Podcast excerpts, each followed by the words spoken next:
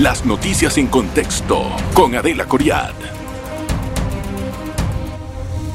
Bienvenidos a En Contexto. Hoy vamos a conversar acerca de ciberseguridad. Vamos a hablar de todos esos ataques que puede usted tal vez recibir en la computadora, en el celular o de los que puede ser víctima en cuanto a la banca cuando hace transacciones.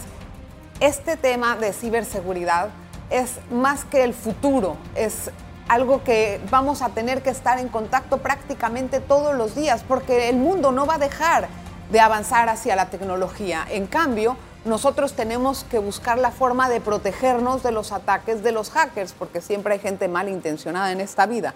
Para ello vamos a hablar con el teniente Ricardo Sánchez, jefe de ciberseguridad de la Dirección de Inteligencia de Senafront. Gracias, teniente, por estar con nosotros. Bienvenido a En Contexto, bienvenido. Gracias. Muchísimas gracias a todos ustedes. Teniente, ¿cómo me puedo dar cuenta si yo soy víctima de un ataque? Bueno, es una pregunta bastante interesante porque en muchos casos nosotros ni siquiera nos damos cuenta de que estamos siendo atacados. Por el simple hecho de nosotros conectarnos al Internet, ya sea desde la computadora, desde un teléfono, nosotros somos blancos para distintos atacantes, dependiendo de lo que esto requiera, ya sea información de nuestros usuarios de las propias cuentas sociales o, como usted mencionó anteriormente, de la banca cuando hacemos transacciones en línea. Pero cuando me doy cuenta que estoy siendo víctima de ellos, o sea, ¿cómo, cómo puedo saber? Usualmente tenemos eh, una, un tipo de ataque que se denomina phishing, en cual el ciberatacante busca realizar o emular una página, ya sea de una cuenta social o de la banca, de una manera tan similar que usted considera de que esa página es verídica o es la que el banco utiliza. Entonces, estos ciberatacantes son bastante habilidosos para generar esto. Entonces le piden su número de usuario, su número, su cuenta, la contraseña, etcétera, y usted confía en esa página, pero en realidad está redirigiendo esa información hacia el atacante. Ahí es cuando el atacante utiliza esa información y, hace lo que ¿Cómo puedo darme cuenta, por ejemplo, cuando hay otro tipo de ataque, o sea, es que ese es uno de los, claro. no, ese es el más frecuente. Ese es el más frecuente. Pero hay otros tipos de ataque, ¿cuáles son los demás? Los demás también tenemos que, pero ya va un poco más orientado a nivel corporativo, que esos son ataques de negación de servicio. Eso es cuando, si nosotros accedemos a nuestro correo de trabajo, a veces diversas compañías envían tipos de links, pero en realidad son estos ciberatacantes. Una vez nosotros damos a esos acceso a esos links de dudosa procedencia, eh, desencadenamos toda la cantidad de algoritmos que afectan nuestro sistema. Pero entonces, ¿las empresas cómo se protegen de eso? Las empresas generan diversas campañas. De, ¿Campañas? de no acceder a diversos links e incluso generan tipos de pruebas. Ellos hacen periódicamente con sus empleados, les envían diversos links para ver si estos caen. Claro, obviamente eso es una prueba que realizan entre ellos. ¿Y qué información desean conseguir? Dependiendo de lo que tenga la empresa. Por ejemplo. Por ejemplo, cuando hablamos de bancos, es obvio que hablamos de divisas. Pero también si hablamos de una compañía, una farmacéutica, otras empresas buscan tener este tipo de información que manejen su sistema. ¿Qué, qué información? Información de los clientes, usuarios, que manejen información de acceso restringido propio del negocio de la empresa. ¿Y qué hacen ellos con esa información? La utilizan para sus diversos intereses. Pero también podemos verlo de la parte... ¿Cuáles son los intereses de ellos, por ejemplo? De los, los intereses de ellos son desestabilizar la empresa en su parte operativa o robo de divisas. ¿Qué tan difícil es entrar a eso? O sea, nada más mandando ese correo con el link y si no pesca nadie, entonces ¿cómo hacen? Si no pesca nadie, va, tratan de buscar otra manera. ¿Cuál? Otra manera puede ser el uso de USB cuando un atacante decide realizar estos tipos de vulnerabilidad, comienza a repartir tipos de USB, comienza a mandar cadenas de WhatsApp y algo va a pescar. ¿Por qué? Porque ellos utilizan... Cadenas de WhatsApp con links a Correcto, porque ellos utilizan un señuelo. Un señuelo que para nosotros puede ser bastante bueno, un celular gratis, un viaje gratis, cosas que el factor humano que llamen la atención o que, le interesen a la persona en cuestión. Así mismo es. Ahora, estas personas o esta, cuando se habla de un nivel eh, de ataque personal, por ejemplo. Correcto. Muchas veces eh, se trata de gente que está tratando de ganar dinero. Entonces, tal vez te pueden decir, bueno, si quieres tal cosa, págame tanto y te lo suelto, te lo libero. Le ha pasado a mucha gente, por ejemplo, eh, que estás en la computadora y de repente no puedes hacer nada, es como que alguien te secuestró, ah, por así decirlo. ¿no? Eso usualmente se da cuando ya acceden a nuestro sistema. Vemos la primera parte en que yo recibo un link, digamos, en mi WhatsApp, en el cual eh, me ofertan un celular gratis o un viaje o un, hasta un, un carro. Y yo, por mi deseo humano de tenerlo, pues lo puede tener cualquiera, yo doy acceso a ese link. Ese link es el que contiene todos los aspectos técnicos para que el ciberatacante secuestre mi sistema. Una vez él dentro de mi sistema, él va a tener acceso a mi información. Yo puedo tener información que es sensitiva para mí, fotos personales. Claro. Y ahí es cuando él realiza una ciberextorsión. Él me dice, tengo secuestradas estas fotos y si no me pagas tanto, voy a liberarlas. ¿Y qué pasa si no encuentra nada que sea apetitoso para los hackers? Entonces buscan una nueva víctima. Entonces sueltan esa computadora solos? Sí. ¿O la hacen? Simplemente dejan de estar realizando este tipo de espionaje. Y además de estos de las modalidades que me dio, ¿cuáles otras había? Yo sé que hay dos más, unas cuatro hay, ¿verdad? Sí, también. O sea, ¿cuáles son las demás? También hablamos del ransomware. El ransomware es un software malicioso. malicioso. Este simplemente infecta nuestro sistema y puede hacer dos cosas, o ver todo lo que hacemos o tomar control del mismo. Entonces, imagínense que es como Un espía. Sí, imagínense que yo, un ransomware entra a mi cuenta bancaria y comienzo a pasar dinero a diferentes cuentas. ¿Y ahí lo puede hacer? ¿El banco puede responder por eso o el cómo banco hace el banco? puede responder. pagamos un seguro de fraude, ¿no? Correcto, así es. Tenemos que poner la denuncia. Pero siempre el banco podría responder por eso. El banco podría responder por eso. Porque fue una vulnerabilización, un, ataque que se dio al, banco como tal. Mm. Fue una falla técnica de que el banco se dejó eh, que, este hubo una falla. En sí, correcto. Ahora, ¿hay aparatos seguros que usted dice, no, ese aparato es tan seguro que no te lo van a hackear? Ningún aparato es seguro realmente. No. Obviamente hay diversas marcas que tienen cierto grado de encriptación que es mayor a otro, pero el único aparato seguro que existe contra estos ciberataques es aquel que desconectamos de la alimentación, desconectamos internet y lo enterramos 5 metros bajo tierra, realmente. Ese es el más seguro. Pero este me imagino que habrá, habrá algún tipo de eh, softwares que pueden ayudar a que esto no te, te es ataque. ¿no? Una de las medidas que nosotros debemos tomar, que nosotros siempre debemos estar actualizando nuestro software. El software del teléfono. Correcto. Cuando actualizamos nuestro software de teléfono o una computadora, claro, vienen ciertas características nuevas que nos ayudan a nuestras acciones cotidianas. Pero más allá de eso, cada una trae un nuevo parche de seguridad. Sabemos que las aplicaciones, los sistemas operativos van a servidores. Estos servidores que son blancos de ataque usualmente tienen diversos huecos o puertas traseras que utilizan estos atacantes para eh, eh, realizar este, lo que ellos quieran hacer. Pero con el sistema operativo nuevo, actualizado, trae todas las medidas necesarias para sellar esos huecos. Entonces, de cierta manera... A veces sí funciona y a veces no. Pero es la mayoría de los casos, sí. Una vez le voy a contar lo que había escuchado con respecto a la situación de poder lograr eh, vulnerar estos nuevos softwares, a ver si es verdad. Una pausa y regresamos. En breve regresamos con En Contexto. Hoy conversamos con el teniente Ricardo Sánchez. Él es el, la persona, el jefe de ciberseguridad de la Dirección de Inteligencia del Senafront. Está con nosotros hablando acerca de esto. es un asunto que para algunas generaciones eh, eh, la tecnología es prácticamente un chip instalado en el ADN y otros que somos un poquito más grandes nos está costando un poquito más entender cómo funciona eso. ¿Qué pasa si en un momento dado a mí me llaman y me dicen, ve, tú quieres tu cuenta de tal, paga tanto y te la devuelvo? ¿Qué debo de hacer?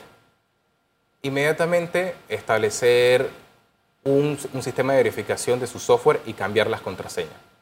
Igualmente... pero ya está hackeado. Ya olvídate, eso ya no se puede. Si ya lo hackearon y la única forma de recuperarlo es pagándole a alguien, ¿qué hago? Claro, pero es un proceso que se debe realizar. Cambiar por seguridad todo.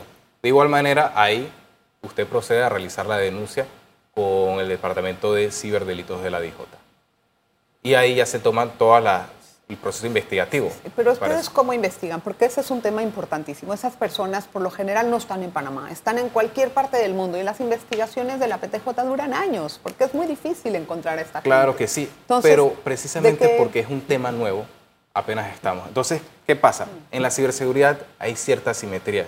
Como usted bien lo había dicho, no se necesita una gran corporación para realizar o perpetrar un ataque. Lo puede hacer un joven de 16 años desde su casa. Claro. Es por eso que nosotros hemos tomado unas iniciativas de cooperación regional e internacional. Sí, pero ¿cuánto tarda una investigación, teniente? Eso suena muy bien en teoría, pero ¿cuánto tarda una investigación? Yo sé que tardan años y es más, sé que hay muchas investigaciones que nunca se ha logrado entender quién fue. Correcto, precisamente porque los atacantes pueden cambiar su IP, pueden cambiar su, su, huella informática. ¿Cómo se lucha contra esto? Primero, la prevención de que todas las personas tengan conciencia. Porque el eslabón más débil de la cadena de seguridad es la propia persona, es el eslabón humano. Como yo le mencioné, ponen un señuelo y nosotros somos Ok, pero entonces, ¿cómo en la investigación y en la certeza del castigo, cómo se lucha contra ellos? Bueno, nosotros tenemos, contamos con la Ley de Protección de Datos de Panamá que nombra ciertos aspectos técnicos para propiamente eh, eso es muy, muy teórico. Es en la teórico, práctica, correcto. En la práctica no pasa eso. ¿Cómo, ¿Cómo va a ser la inteligencia de la ciberseguridad para contrarrestar el problema? La inteligencia de la ciberseguridad, nosotros con nuestros técnicos, tenemos que tomar todos los indicios y comenzamos a rastrear cada uno de su vida informática. Sí, pero ¿cuánto tiempo se tarda? Un aproximado de seis meses a un año, dependiendo de cuántos indicios usted tenga. ¿Qué pasa cuando encuentran a esa persona? y está, digamos, en Tumbuctú, ¿qué pasa? Todos los aparatos electrónicos que tenga deben ser puestos en cadena de custodia y deben ser analizados por un perito informático. Estamos hablando no de una simple computadora que puede contener millones de archivos, cantidad de terabytes. Y es por eso que suele tardar tanto, porque debemos analizar cada punto de que está contenido en esta memoria. En, la practicidad, y yo sé que está mal, pero en la practicidad, ¿las víctimas optan por pagar o por esperar las investigaciones? En la actualidad, dependiendo de cuánta información haya. Cuando hablamos de una empresa corporativa que ha pasado en diversos países como Estados Unidos, las empresas optan por pagar.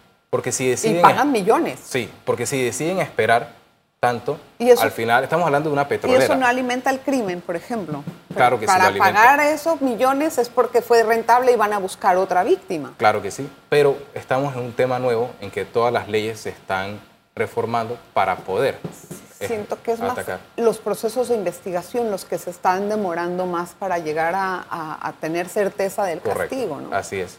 El Uy, qué punto principal es que te puedo comentar nosotros ahorita estamos llevando la operación regional Salvación 2, que está liderada por la Interpol y está conformada por todos los países de Centroamérica y Colombia. ¿Y qué hace esa operación, teniente? Nosotros tenemos cierto grado de cooperación entre todos, estamos diciendo nuestras nuevas prácticas que tenemos, estamos compartiendo información en caso de que la policía de Costa Rica detecte de que un atacante pueda venir de Panamá, nosotros apoyamos en esta investigación. Bueno, eso es como trabajar en conjunto, como se hace con el narcotráfico y todo. Correcto. Ahora, las autoridades, ¿cómo detectan que hay este tipo de, de delitos? Primero, por las denuncias. Y segundo, también realizamos un monitoreo del tráfico de red. ¿Cómo es eso? Sabemos, palabras más, palabras menos, el Internet va y viene información nosotros accedemos a tipos de web profunda y comenzamos a ver ese tráfico. Me gustaría que me explique qué es una web profunda. El Internet que usted accede normal a su celular, Google, YouTube, etcétera, está dentro de una capa de comunicación del Internet. La web profunda o Deep Web son diversas capas del mismo Internet, pero están encriptadas, están bajo la red, no son accesibles. Cualquier tipo de aberración, podemos ver tráfico de humanos, tráfico de sustancias The dark web que le llaman. Correcto, así Y eso está encriptado. ¿Y ustedes cómo entran ahí? Por diversas herramientas que nosotros tenemos. ¿Y qué hacen cuando encuentran ese material? Comenzamos a verificar el tipo de IP, de dónde tiene procedencia y a qué delito está, estaría conectado. ¿Y cuando encuentran eso, qué pasa? Comenzamos el proceso investigativo. Muchas veces. Pero no, muchas veces no es aquí la no es aquí, correcto. y es por eso es que tenemos ese, ese tipo de cooperación. Pero tampoco están en Centroamérica. Por lo general, ¿dónde están la mayoría del. Digo, si ha hecho una investigación, ¿a dónde están la mayoría de, estas, de los victimarios? Es realmente imposible decir, porque uno puede cambiar su tipo de IP. Muchas veces estos ciberatacantes cometen un error de no enmascarar su dirección. Y ahí es donde nosotros intercedemos. ¿Y cuando sí lo hacen? ¿Ustedes utilizan hackers de, sombrero blanco para hacer esas cosas o cómo lo, cómo lo trabajan? Cuando hablamos de hacker de sombrero blanco, nos referimos un poco más al ambiente empresarial, en que una empresa lanza su nuevo sistema operativo y, contrata a estos eh, hackers de sombrero blanco para que ataquen al sistema. Para que les digan sus vulnerabilidades. correcto, así es. Nosotros, nuestros propios técnicos, eh, especialistas en, este, en tipo de hacking ético, no se consideran sombrero blanco, pero se considerarían ciberpolicías. O sea, pero hacen lo mismo. hacen lo mismo, exacto. pero enfocado también a la ciudadanía. No solamente a proteger nuestro sistema como eh, institución de seguridad pública, sino también con la ciudadanía. ahora, ese, de la dark web, si saben todo lo que hay ahí y está encriptado, o sea, no sé, ¿no hay una forma de combatirlo con más eficiencia? Lo que pasa es que también es utilizado por ciertas entidades gubernamentales de otros países para pasar información. ¿Cómo así? Es para intercambio de información entre ellos y sí, totalmente ¿Entre ¿Quiénes? ¿Quiénes? Entre, se pueden ser entre agencias de inteligencia eh, exteriores. Puede ser Estados Unidos, con otro país X, etc. Y usan la dark web para hacer eso. Usan la dark web, pero otro tipo de capa estamos hablando que son diversas capas. Qué interesante. Tengo que hacer otra pausa. Espéreme, teniente, una pausa. Regresamos enseguida con más aquí de ciberseguridad. Estamos hablando hoy. En breve regresamos con En Contexto. Gracias por continuar en sintonía. Hoy hablamos de ciberseguridad. A ver, teniente, ¿cuánto es, ¿cuántos ataques hubo, digamos, el año pasado o este año? ¿Cuántos han detectado? Este, estos tipos de ataques van en aumento. El año pasado tuvimos un aproximado de 1.100. ¿Y de qué se trataban estos ataques? Tipos de ciberextorsión, secuestro de información. ti te hacen una llamada y te dicen, bueno, tenemos a tu hijo, tu mamá secuestrado, tienes que pagarnos tanto. Y utilizan este miedo contra las personas. La y la gente paga. Sí, ¿Y cuánto pagan, por ejemplo? En diversos casos pueden ser 5 mil o inclusive una, tarjeta, una simple tarjeta de 5 dólares, una tarjeta de una telefonía. Oh, e, ¿Eso es lo más frecuente que recibe? Correcto. ¿Cuántos ataques ha tenido la banca este año o el pasado? Ah, en el momento no tenemos ese tipo de información. Pero sí ha sido uno de los más atacados, eso es lo que yo he escuchado. ¿Qué otras entidades del Estado han sido víctimas? Por ejemplo, nosotros hemos eh, sido, han intentado atacar nuestro sistema pero gracias a nuestros técnicos, a nuestros sistemas operativos y al constante monitoreo de esto, hemos podido repeler ese tipo de ataques. ¿Y qué otras entidades del gobierno han sido atacadas? En las que han tenido que intervenir. En el, en el momento, únicamente entes de seguridad. Sí, eh, sí instituciones de seguridad. Ustedes, eh, pero no es que no significa eso, porque también me enteré que, que, han hecho ataques a otras entidades del Estado. Correcto, pero eh, sus técnicos todavía reservan ese tipo de información y aún no ha sido compartida. Ahora, ¿cuál es la perspectiva que hay con respecto a este tema hacia el futuro? Es el mañana. Y aquella persona que sea totalmente apática a este tipo de sistema, sé que es bastante tedioso todo esto lo técnico, pero cualquier persona que no le interese realmente va a quedarse en el pasado y va a ser vulnerable a los diversos ataques. Pero vaya, ¿qué viene? O sea, ¿qué, usted mira el futuro en unos cinco años, ¿qué es lo que ve? ¿Qué, ¿De qué, cómo vamos a estar eh, Actualmente, con todo este problema de la ciberseguridad. La geoglobalización y nuestro propio país, liderado por la Autoridad de Innovación Gubernamental, estamos pasando a todo lo que es la digitalización. Entonces, es el momento en que nosotros debemos invertir más en nuestro recurso humano de entrenamiento y eh, capacidad técnica para poder repeler estos tipos de ataques, porque los ataques van a seguir. Y cada día surgen nuevos tipos de ataques. Obviamente que van a seguir. Si no, si no fueran rentables, no, no, no estaríamos en esto. En cuanto a los espionajes, ¿cuánto tiempo pueden estar alguien espiando un aparato mío sin que yo me dé cuenta? Hasta al momento en que usted se dé cuenta de que un aparato suyo se movió, usted movió una foto, usted guardó, usted hizo, que usted se dé cuenta de que usted realizó una actividad o que marque un registro de un tipo de actividad que usted no haya hecho. ¿Y si no me doy cuenta de eso? Puede tardar años. Porque soy un poco distraída. puede tardar años. ¿Y eso en qué me mete? O sea, ¿en qué mete a esa víctima? En ese, ¿Qué es lo que pasa con esa víctima? ¿Qué tanto pueden eh, cambiarle a ella? O sea, ¿de, ¿a qué le espera, pues? Se espera lo que es, es la simetría que se da en estos casos. Los atacantes podemos clasificarlos de las diferentes maneras. Eh, ciberterroristas, eh, ladrones de divisas, o, este tipo de robo, suplantación de identidad o simplemente por diversión. Este último es el que es el más dañino o el que más genera esta incertidumbre. ¿Por? Porque si una persona realiza esto por diversión, el daño que puede escalar es incalculable. Por, activismo, por activismo puede ser un tipo de protesta eh, que, un grupo quiera realizar, secuestro de una compañía, etcétera, robo de eh, divisa, X cantidad de dinero. O sea, ¿qué más pueden hacer en tu celular además? ¿Qué pueden hacer en tus redes sociales o en tus cosas? ¿Qué es lo que se debe de hacer? Pueden tomar esa información para perpetrar otro tipo de ataque. Como ya le mencioné, ah. que hacían el tipo de llamadas. Usualmente en nuestras redes sociales están nuestros padres, está nuestra familia.